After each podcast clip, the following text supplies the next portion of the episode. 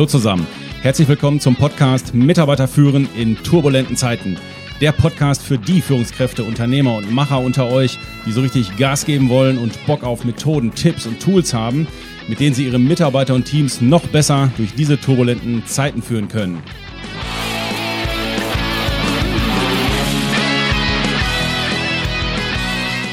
Mein Name ist Thomas Pütter und in dieser Folge geht es um die unterschiedlichen Erwartungen der verschiedenen Generationen an ihren Arbeitsplatz und natürlich, was das für uns als Führungskräfte bedeutet. In diesem Zusammenhang gibt es natürlich wieder ein neues Schlagwort, Generational Leadership. Was man so übersetzen könnte, wie kriegen wir als Führungskräfte die verschiedenen Generations in unserer Bude auf die Spur. Dann lasst uns mal starten. So, meine Lieben, nachdem wir in der letzten Folge besprochen haben, wie die einzelnen Generationen so ticken und warum, geht es heute mehr darum, an welchen Stellen wir als Führungskräfte wie umdenken sollten, beziehungsweise was wir als Unternehmen auf den Weg bringen könnten, wenn wir dieses oder wenn wir uns für dieses Thema mal etwas mehr sensibilisieren wollen. Viele haben das Thema ja. Beim Generational, weiß schon Bescheid, ne? beim Generational Leadership geht es darum, wie wir als Führungskräfte bzw. Unternehmen die Zusammenarbeit verschiedener Altersgruppen managen oder organisieren, wenn man so will. So, und dieses Thema rückt deshalb immer mehr und mehr in den Fokus, weil bis 2030 alle Babyboomer über 65 Jahre sein werden und sich nach und nach in den Ruhestand verabschieden. Und damit geht Fachwissen, Erfahrung und auch ein Stück der Kultur flöten. Okay, bei einigen ist das zu verschmerzen und sogar auch gewünscht. Da sind wir froh, wenn die weg sind, wenn Platz für neue Denke ähm, gemacht wird. Aber ganz ehrlich, das dürfte nicht die Mehrheit sein und wir wollen ja hier mal politisch korrekt bleiben. Äh, bleiben wir mal positiv. Also das sind ja nur einige und die anderen könnten wir wahrscheinlich noch sehr gut gebrauchen. Die ersten stellen jetzt fest, dass der alleinige Fokus auf die Frage, was braucht denn die Gen Z, ausgelöst durch Fachkräftemangel und so weiter, alles klar, in Teilen kontraproduktiv ist, weil wir dadurch natürlich die anderen Mitarbeiter und Generationen ein bisschen aus dem Blick verlieren und sie vielleicht auch ein bisschen vergrätzen. So, und dann kommt noch hinzu, dass wir merken, Kerr Scheiße, ähm, die Mitglieder der, der Gen Z, ja, ticken ja gar nicht alle gleich und die haben auch nochmal alle unterschiedliche und individuelle Bedürfnisse und Sichtweisen. Was ein Scheiß. So, und nun, was machen wir jetzt? Das heißt so, die Grand Line geht eigentlich dahin, ähm, das heißt im Klartext, dass der Trend geht weg vom Fokus auf ein oder zwei Generationen, meistens war das ja Gen Y und Z in Bezug auf Mitarbeiterbenefits und so weiter, hin zu einem generationsübergreifenden Denken. Das hängt natürlich die Latte und Anforderungen an uns Führungskräfte, aber auch Unternehmen generell noch mal ein gutes Stückchen höher, weil wir in schönes Wort, ne, altersbunten Teams viel mehr differenzieren müssen auf der einen Seite haben wir nämlich dann die Bedürfnisse der Kohorte, sage ich jetzt mal, der einzelnen Generationen an sich. Und auf der anderen Seite hast du gleichzeitig noch die Unterschiede innerhalb der einzelnen Altersgruppen mit ihren individuellen Bedürfnissen. Herzlichen Glückwunsch.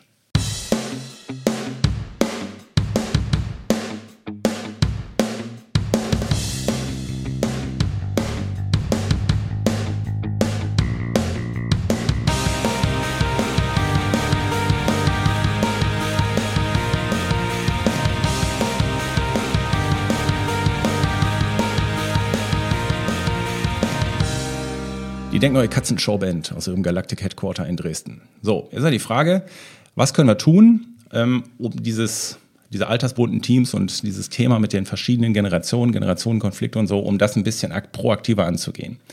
Der erste Punkt ist, wir müssen gucken, wo hängen Mitarbeiter, egal welcher Generation, wo hängen die im Extrem? Wo haben die sich in Bunker verzogen und haben gesagt, so ist das, ich habe die Tür zugemacht und wenn ihr das nicht akzeptiert, dann höre ich mir gar nichts anderes mehr an. Da muss man sagen, stopp, das ist ein, das ist ein Extrem, das geht so nicht. Ja, und das gilt für alle für, für, für alle Generationen. Ja? Zum Beispiel die Babyboomer können nicht sagen, ja, das haben wir immer schon so gemacht, ich ändere mich nicht mehr. Das kannst du vergessen. Du musst dich weiterhin ändern, auch wenn du nur noch zwei oder drei Jahre da bist. Das ist mir egal. Wir wollen hier als Team arbeiten. Wir können dich ja unterstützen und so weiter. Aber hier muss ich identifizieren als Führungskraft, stopp. Das ist eine Position, die kannst du so nicht sagen. Das ist ein Extrem. Und auch Richtung Gen X, die ja Effizienzsteigerung und tendenziell die Workaholics sind. Ja, meine Freunde, es gibt auch ein Leben außerhalb der Effizienzsteigerung und der Produktivitätssteigerung.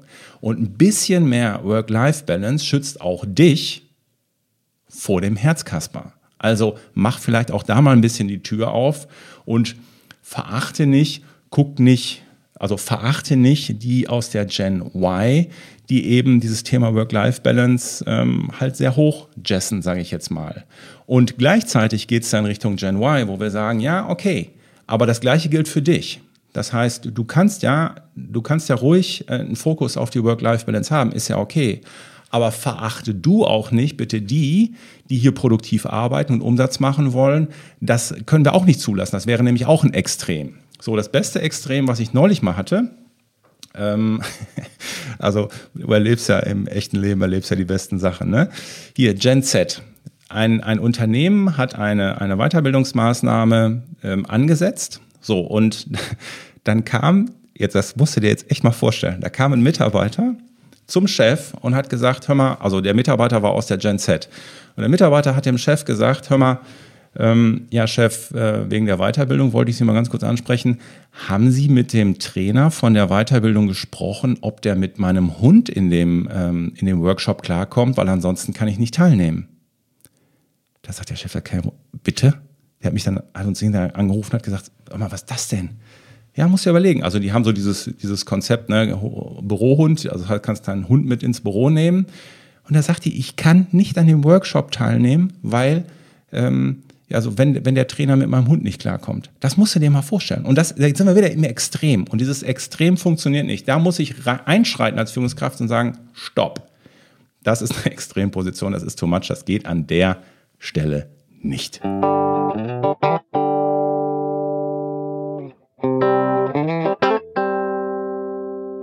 So, das ist so der erste Punkt, wo ich sage, ähm, was kannst du tun, um diese Generation besser zu managen? Insgesamt raus aus den Extremen holen. Wenn sie im Bunker sitzen, hol die aus dem Bunker raus und sagt, stopp, du sitzt im Bunker, das geht so nicht, das ist nicht teamkompatibel.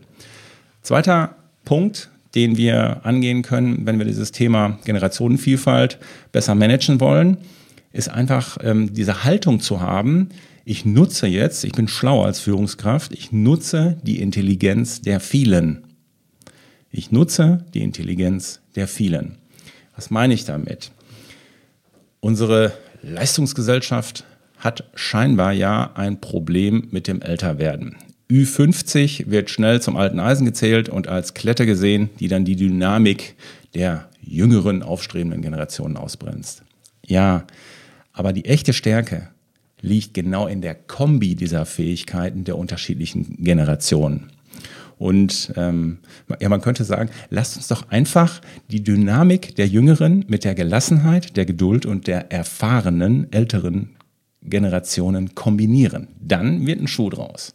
Und dafür brauchen wir neue Formate. Ne? Wir brauchen Senior-Experten, wir brauchen vielleicht Mentoren, ähm, die dann ihr Fachwissen an die jüngeren Mitarbeiter weitergeben. Das heißt, wenn einer, sagen wir mal, Richtung Rente unterwegs ist, dem kann ich tatsächlich einen neuen Titel geben oder ihn in eine neue Rolle reinbringen, indem ich ihm das bewusst mache, was seine Rolle in den nächsten Jahren sein wird. Er muss immer mehr in die Mentorenrolle gehen und dafür muss ich ihn natürlich vielleicht auch ein bisschen qualifizieren, aber damit er, dann kann er, das Fachliche kann er nach und nach abgeben, aber er muss mehr in die Mentorenrolle gehen.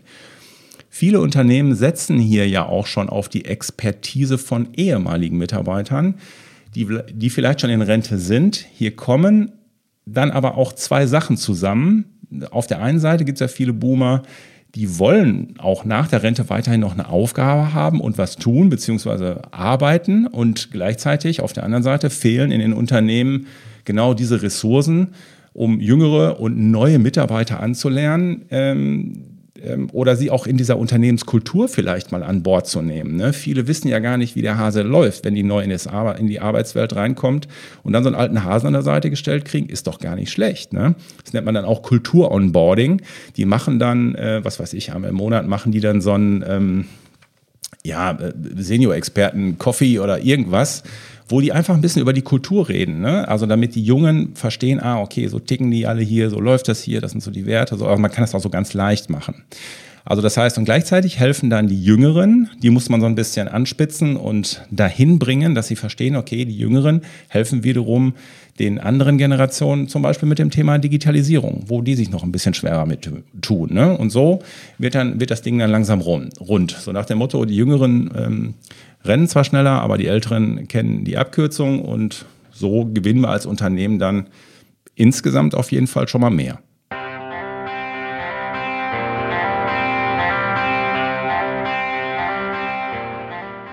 So, dritter Punkt, wie wir besser als Führungskräfte und Unternehmen mit dieser Generationenvielfalt klarkommen und die handeln ist, wir müssen mal einen Blick auf unsere interne Weiterbildung werfen. Ist die überhaupt schon so gedacht, dass sie in bestimmten Bereichen für unterschiedliche Altersgruppen gedacht ist? Habe ich da überhaupt schon Programme oder Formate mal begonnen? Ich muss es ja nicht gleich auf 100 Prozent fahren, aber ich kann ja mal mit unterschiedlichen Förderungen so in Einzelbereichen anfangen. Da geht es ja nicht ums Thema Wünsch dir was, sondern es geht darum, dass die täglich performen und wir ähm, ja, die, die nach und nach dahin entwickeln.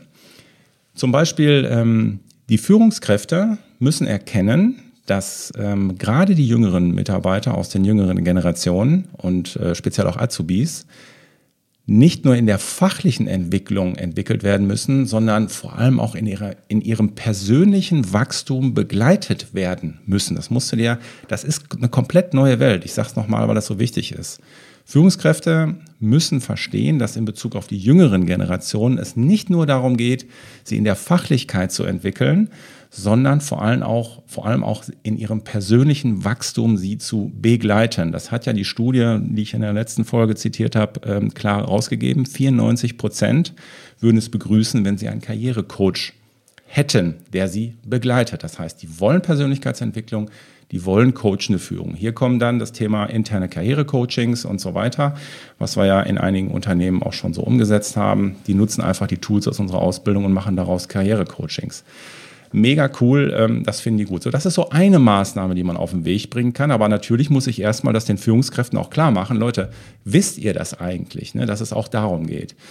Und dann ähm, in die andere Richtung geguckt, den klugen Köpfen in den Reihen der Älteren, nennen wir sie Silver Surfer, ja, die muss ich natürlich auch fördern und entwickeln, damit sie Lust, auch Lust haben, den Unternehmen möglichst lange erhalten zu bleiben und damit sie dann aber auch die Fähigkeit entwickeln, in diese Mentorfunktion reinzugehen. Auch hier sind coachende Fähigkeiten, Fragen stellen können und so weiter, ist eine gute Fähigkeit. Und ich glaube, wenn ich die in den letzten Jahren da so ein bisschen hinentwickelt, also nicht nur sagen, ja, du musst jetzt hier ein bisschen mehr in die Mentorrolle gehen, ja, wie kann ich dir auch nicht sagen, mach einfach, ja, so wird das natürlich nichts. Ne? Also ich muss dann schon sagen, okay, was für, was für Coachings hänge ich dahinter, was für ein Programm hänge ich dahinter. Das muss ja nicht immer riesig groß sein, das kannst du auch alles intern machen, aber fang an. Oder gib dieses Projekt einem Silver Surfer und sag, hey mal, wir müssen das machen, ich weiß aber nicht so richtig, willst du dir mal Gedanken machen und ihn dann so dann gemeinsam im Sparring das Ganze dahin entwickeln.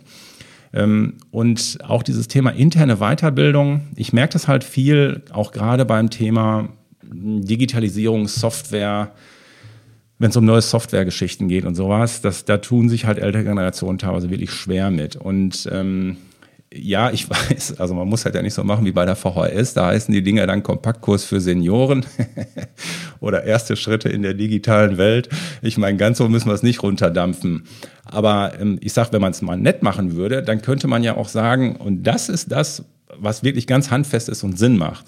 Wenn du MS Teams zum Beispiel einführst, mal ganz handfest, dann merke ich einfach, dass viele da nicht mitkommen. Und ähm, dann nenn es doch nicht für Senioren, nenn es doch einfach MS Team Schulung für Fortgeschrittene und für Anfänger. So, und da, da, wahrscheinlich gehen in den Anfängerkurs auch ähm, tatsächlich wieder altersbunte äh, Teams rein, äh, weil, weil das auch nicht alle können. Aber wenn du es über dieses Wording machst, ne, wenn du einfach sagst, ich mache nicht nur eine Schulung, sondern ich mache eine Schulung und die Teilnehmer der Schulung, die gruppiere ich schon im Vorfeld ein bisschen in Anfänger und Fortgeschrittene und Profis. Ja, wunderbar. Dann, dann, dann ist das, kann das gut auf Augenhöhe stattfinden.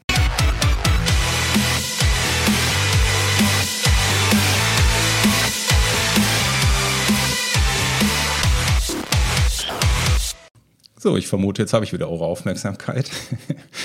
Vierter Bereich, den man angehen kann, wenn man dieses Thema Generationenmanagement ein bisschen optimieren will, gemeinsame Werte und Spielregeln definieren. Werte-Workshops sind wirklich dieser Schirm, unter dem sich viele unterschiedliche Sichtweisen und Generationen und was weiß ich versammeln können und wollen. Werte sind vielen, vielen wirklich wichtig. Und äh, wir nennen die tatsächlich Generational Workshops. Das macht total Sinn. Und in diesen Generational Workshops widmen wir uns erstmal diesem Thema gemeinsame Werte definieren. Und also wir erarbeiten das dann gemeinsam und das muss dann anschließend von der Führungskraft natürlich auch eingefordert werden, gemanagt werden, dazu Feedback gegeben werden, wenn sich einer nicht danach hält und so weiter.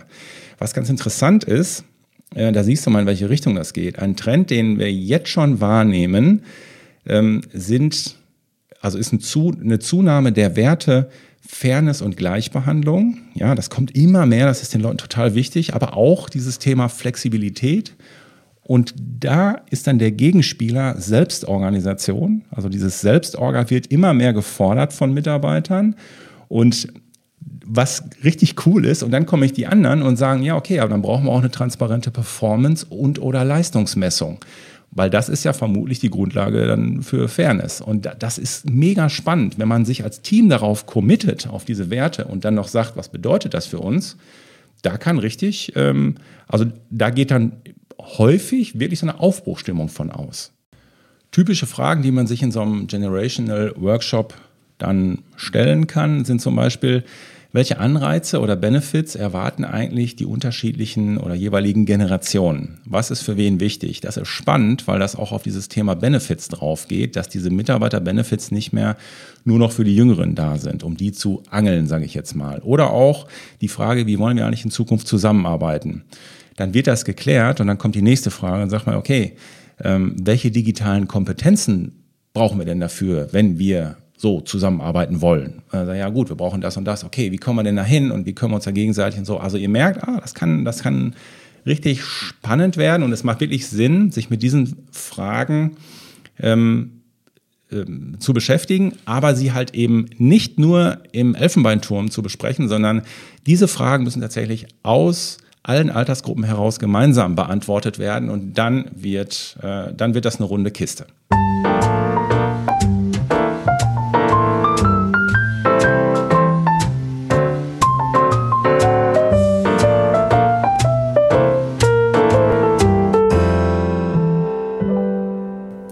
Hier nochmal zusammengefasst die vier Punkte, die uns helfen, diese Mission Impossible der vier Generationen besser in den Griff zu kriegen. Erster Punkt ist, raus aus den Extremen. Es ist nicht akzeptabel, wenn ein Mitarbeiter sagt, hey, ähm, ich kann nur in den Workshop kommen, wenn ich meinen Hund mitbringen kann und wenn der Trainer mit meinem Hund klarkommt. Das ist genauso inakzeptabel, wie wenn jemand aus der Boomer-Generation sagt, das haben wir immer schon so gemacht, ich beschäftige mich dann nicht mehr mit. Die sitzen beide im Bunker, die müssen wir als Führungskräfte da rausholen. Zweiter Punkt ist die Intelligenz der vielen nutzen. Auf der einen Seite lasst uns die Dynamik der Jüngeren mit der Gelassenheit, der Geduld und der Erfahrung der Älteren kombinieren. Dritter Punkt ist, Blick auf unsere interne Weiterbildung werfen. Ist die schon für mehrere Altersgruppen gedacht? Wir brauchen neue Formate, um die Jüngeren in ihrer persönlichen Entwicklung und im Wachstum zu fördern. Und wir brauchen Programme, damit die Silver Server in diese Mentorenrolle reingehen können. Und dann sind Generational Workshops als viertes sehr hilfreich, in denen wir gemeinsam Werte und Spielregeln definieren mit dem Team, generationsübergreifend, die dann natürlich von uns Führungskräften eingefordert werden müssen.